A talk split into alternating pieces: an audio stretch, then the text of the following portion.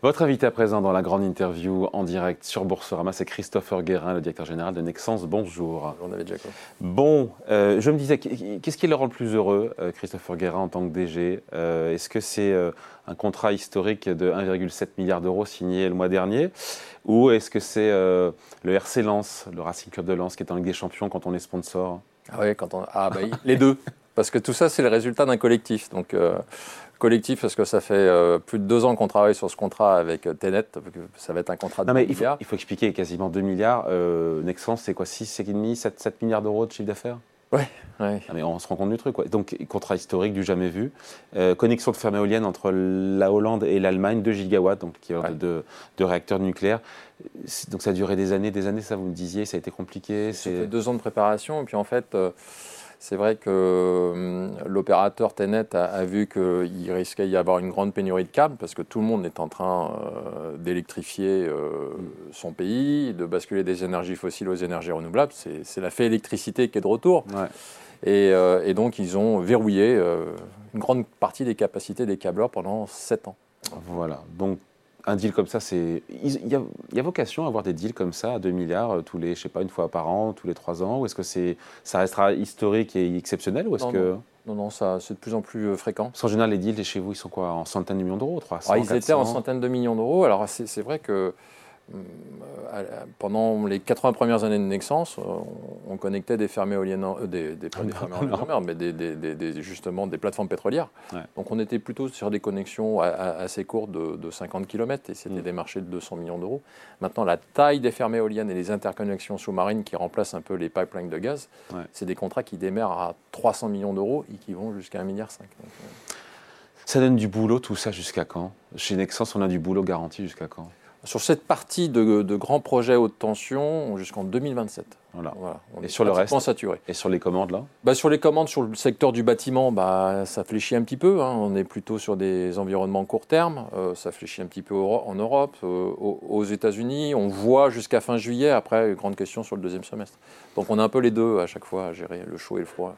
Bon, euh, il faut qu'on parle de ce livre pour aller dans le bon sens signé évidemment Christopher Guérin, nouveau modèle de management dans un monde en permacrise aux éditions du Cherche Midi. Euh, le point de départ pour vous, euh, c'est de se dire que les crises, on les a vues, elles s'empilent, elles se superposent. Euh, crise climatique, crise Covid, guerre. En même temps, on ne va pas se taper des, tout ça tous les, tous les ans, tous les deux ans non plus. On ne peut pas se dire que la nouvelle norme, la nouvelle normalité, c'est ça. Bah, je pense que si. c'est ce qu'on dit. On, on, pense que chaque début d'année, dit tiens, peut-être cette année sera un peu plus calme. bon, on a eu la crise sanitaire comme tout le monde. 2020. On a, eu, euh, on a eu des attaques cyber assez importantes également en 2021. Euh, et en 2022, euh, on pensait que ça, allait être une année un petit peu plus, plus calme. Et on a, nous, 3000 employés en Ukraine. On a dû, on s'est dit, voilà, nous, on n'est pas préparé en tant que manager à dire comment je gère mon entreprise qui est dans un pays en état de guerre.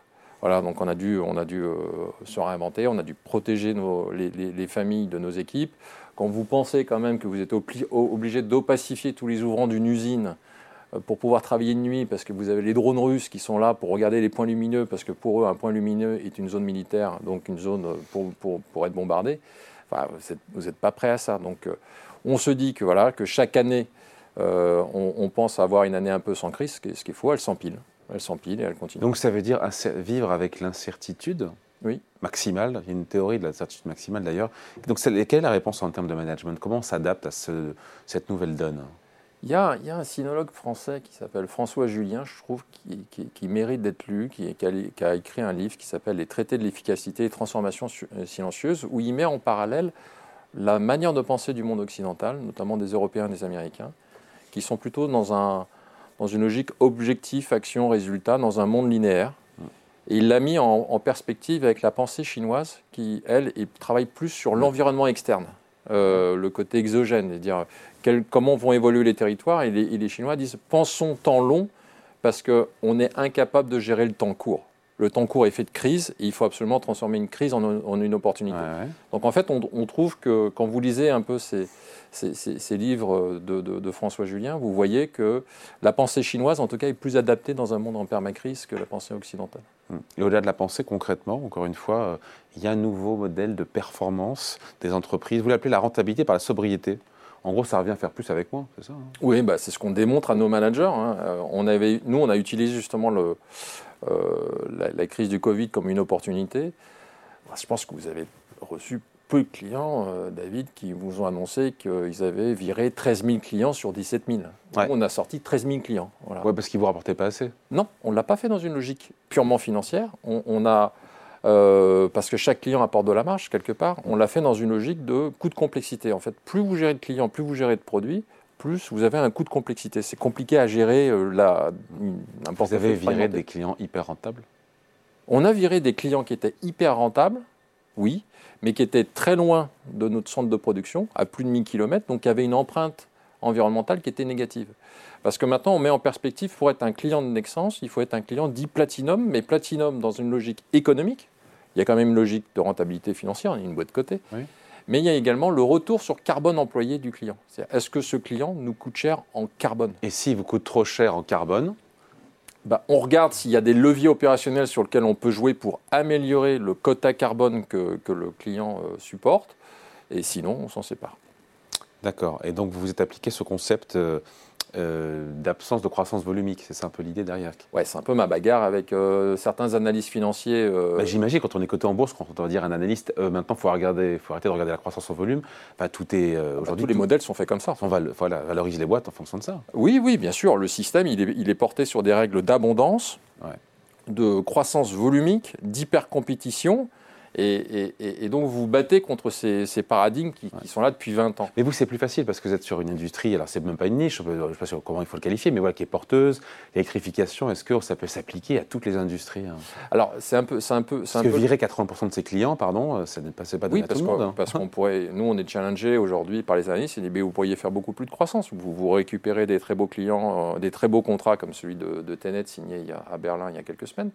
Mais je dis oui, mais en même temps, j'arrête tout un pan d'activité. Il y a des pans d'activité qui sont en empreinte carbone très défavorables que je suis en train d'arrêter. Donc vous voyez notre croissance qui, qui tourne aux alentours de 2-3%. Hmm.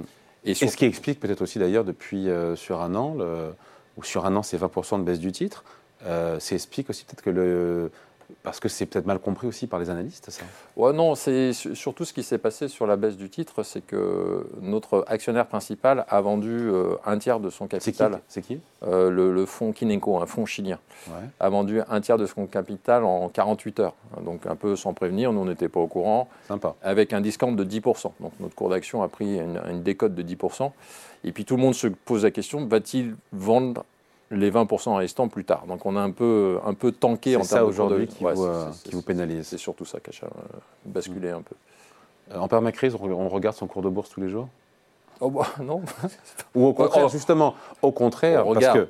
Mais, mais c'est devenu très très volatile aujourd'hui. Regardez, moi, moi on me challenge aujourd'hui, les analystes financiers me challenge sur euh, le chiffre d'affaires du prochain trimestre. Donc déjà, comme le chiffre d'affaires n'est pas un indicateur de performance pour moi, hmm. mais la rentabilité financière est un indicateur de performance. Vous leur expliquez ça Vous leur dites que mon indicateur maintenant, c'est ça C'est plus le volume, c'est la rentabilité ça doit, ça doit, leur plaire. On fait même des masterclass pour, pour, pour tous ceux qui veulent, pour leur expliquer qu'on peut faire de la surperformance en termes de profitabilité sans croissance. Alors ils ont du mal à le comprendre parce que ça ne rentre pas dans les modèles. Bah, c'est vrai que c'est dur, on a du mal à comprendre ça. Ah bah oui, mais le coût de complexité, c'est que quand vous supprimez beaucoup de clients et beaucoup de produits et que vous vous concentrez uniquement sur le bon cholestérol de votre portefeuille, soudainement vos profits sont multipliés par deux ou par trois. C'est exactement ce qui s'est passé chez Nexens.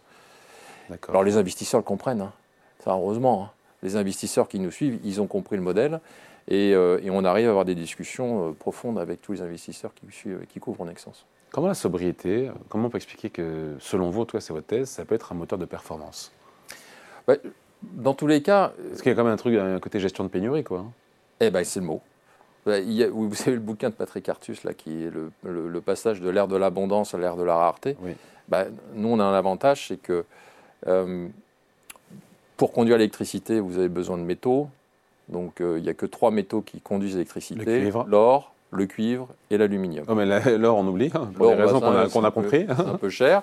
Le cuivre, c'est 70% des câbles, et on sait qu'on n'aura pas assez de cuivre pour le monde entier. Parce que tout le monde est en train de s'électrifier, tout le monde est en train de basculer des énergies fossiles aux énergies renouvelables, et tout le monde est en train de repenser son réseau électrique. Donc dans tous les cas, il va y avoir une pénurie de cuivre en 2025-2026. Donc la nouvelle contrainte qu'on va mettre à beaucoup de nos clients maintenant, c'est que comme la pénurie arrive, on ne servira en tant que pénurie uniquement les clients qui sont dans une logique d'économie circulaire. Oh non Ah bah si. Bah, on leur mais encore une fois, c'est pas c'est pas reproductible. Enfin, c'est une question que je pose hein, à l'ensemble des secteurs de l'économie. Non, non, mais on l'a. C'est facile pour vous parce que tout le monde s'arrache vos produits. Hein. Oui, alors c'est vrai qu'il y a, y a bah un momentum très très positif, mais mais au moins on force un peu le trait en disant voilà vos déchets d'aujourd'hui, vous avez 250 000 tonnes de, cuivre en France qui quittent la France tous les ans sous forme de déchets qui partent en Chine parce que les Chinois ont compris qu'il faut récupérer hmm. les déchets, il n'y aurait pas assez de de, de, métaux euh, nouvellement extraits. Donc on leur explique à nos clients, vos déchets d'aujourd'hui, c'est votre croissance de demain. Donc nous, on sait recycler vos déchets, hmm. ramenez-nous vos déchets, et puis on, Le cuivre qui est en France, on en fait quoi aujourd'hui? Oui, bah, quand, il est euh, quand il est démantelé, euh, la grande majorité part en vrac en Chine. Vous avez 2 millions de tonnes de cuivre qui quittent l'Europe tous les ans pour la Chine. Donc, euh, il, faut... il, faut... mettre une barrière à la sortie parce qu'ils vont dans la Et qu'on recycle nous-mêmes notre cuivre. C'est fondamental. Pourquoi on ne le fait pas? Pas parce qu'on était dans une logique d'abondance, il n'y avait pas de problème de matières premières hmm. euh, auparavant. Donc là, maintenant, ça change. Et il y a une prise de conscience, selon vous, des pouvoirs publics? Oui, ça bouge. Oui, ça bouge beaucoup. Mais ça bouge à la, vitesse de quoi? Non, bah, il n'est pas que les pouvoirs publics. Il y a, un sujet d'entreprise, parce que les déchets, ce n'est pas l'État qui génère les, déchets, ce sont, ce sont nos clients. Donc il faut s'assurer. ça coûte moins cher au final de recycler, de retraiter du cuivre que d'en acheter. Encore que le, le cours de la tonne a baissé, j'ai vu, hein, du cuivre. Oui, alors ça varie avec euh, l'économie chinoise. On est, on est à 8000 dollars, on était à plus de 9000. Hein, oui, mais ça dépend de l'économie chinoise. Si l'économie chinoise repart à plein, à plein pot, vous allez voir qu'on va aller toucher les 12-15 000. C'est tout bénéf pour euh, Nexens d'avoir un, cuivre à, qui cote 8000 dollars la tonne Non, c'est parce que nous, c'est un pass-through. Donc nous, on ne fait pas de marge sur le cuivre. Donc c'est oh, plus compliqué pour nos clients. Non, ah non, ah non, parce que euh, que ce soit à la hausse ou à la baisse, dans ce cas-là, on ne s'en sort pas. Non, non, ça fait depuis des années que le secteur ne, ne fait pas de marge sur le cuivre. Donc sur le cuivre, euh, ça coûte plus cher de recycler, j'imagine, que d'en acheter du, neuf ou, pas? Je Je pense pas. Et puis maintenant, il y a une conscience environnementale. Je, reviens, de, je reviens, du Chili. J'ai été voir euh, la, plus grosse mine de cuivre au monde, 5000 km de tunnels euh, d'extraction de cuivre. Il faut savoir que pour extraire du cuivre tous les jours, c'est 1000 tonnes de roches extraites, 5000 litres d'eau consommée pour 9 kg de cuivre. Ah. et, on fait, quoi, et on fait quoi avec 9 kg de cuivre? On ne veut pas grand-chose. Hein.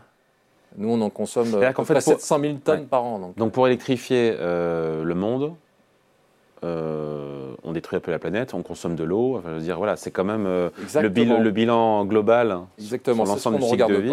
c'est ce qu'on ne regarde pas. par exemple, une voiture électrique consomme deux fois plus de cuivre qu'une voiture thermique. Donc on comprend la pollution des voitures thermiques. Mais ce que vous ne voyez pas en aval, vous, polluez énormément en amont. En amont. Donc ça, ça c'est pas dans le débat, ça. Hein. Ça monte, ça monte de plus en plus. Par exemple, ils ont voulu tenter d'ouvrir deux nouvelles mines de cuivre euh, au Chili. Ça a été bloqué par le Congrès chilien pour des questions environnementales. Donc c'est-à-dire que vous, euh, quelque part, vous avez un temps d'avance dans cette idée de, de la raréfaction, encore une fois, des matières premières et de préserver votre business aussi, au-delà de l'impact climatique oui, mais surtout, on est, vous savez, on est sur des réseaux électriques, on est sur des réseaux télécoms qui étaient en basse cuivre avant, avant la fibre optique. On est, on est assis sur des mines urbaines. On n'a pas besoin d'aller chercher le cuivre. Ah. Euh. Quelque part, dans nos propres sous-sols en France, on a de quoi, de quoi se fournir en cuivre pendant. Euh, par exemple, j'étais avec le Premier ministre Jean Castex en, tant que patron de la RATP, sur les extensions de lignes de la RATP sur lesquelles on fournit des câbles.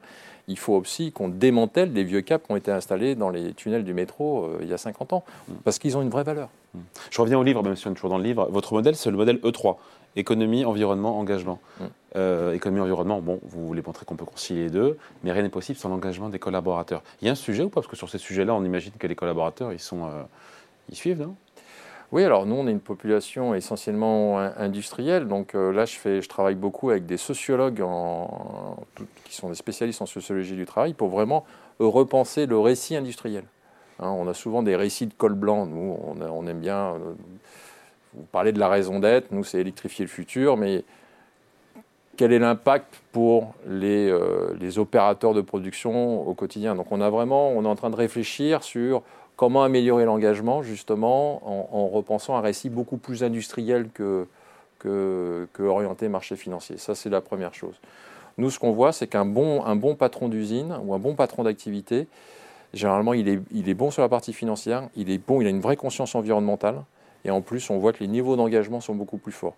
On s'est aperçu dans les meilleures activités que le taux de diversité était plus, plus élevé que la moyenne du groupe. Mmh. La féminisation des instances dirigeantes était 5 points supérieure à la moyenne du groupe. Et, ainsi que, et donc l'absentéisme était aussi très très faible. À l'inverse, nos activités qui étaient les moins performantes économiquement, bah, on s'est aperçu que leurs activités étaient également les plus polluantes. Oh, et d'un point de vue social, ils étaient nulle part. Mais nulle part.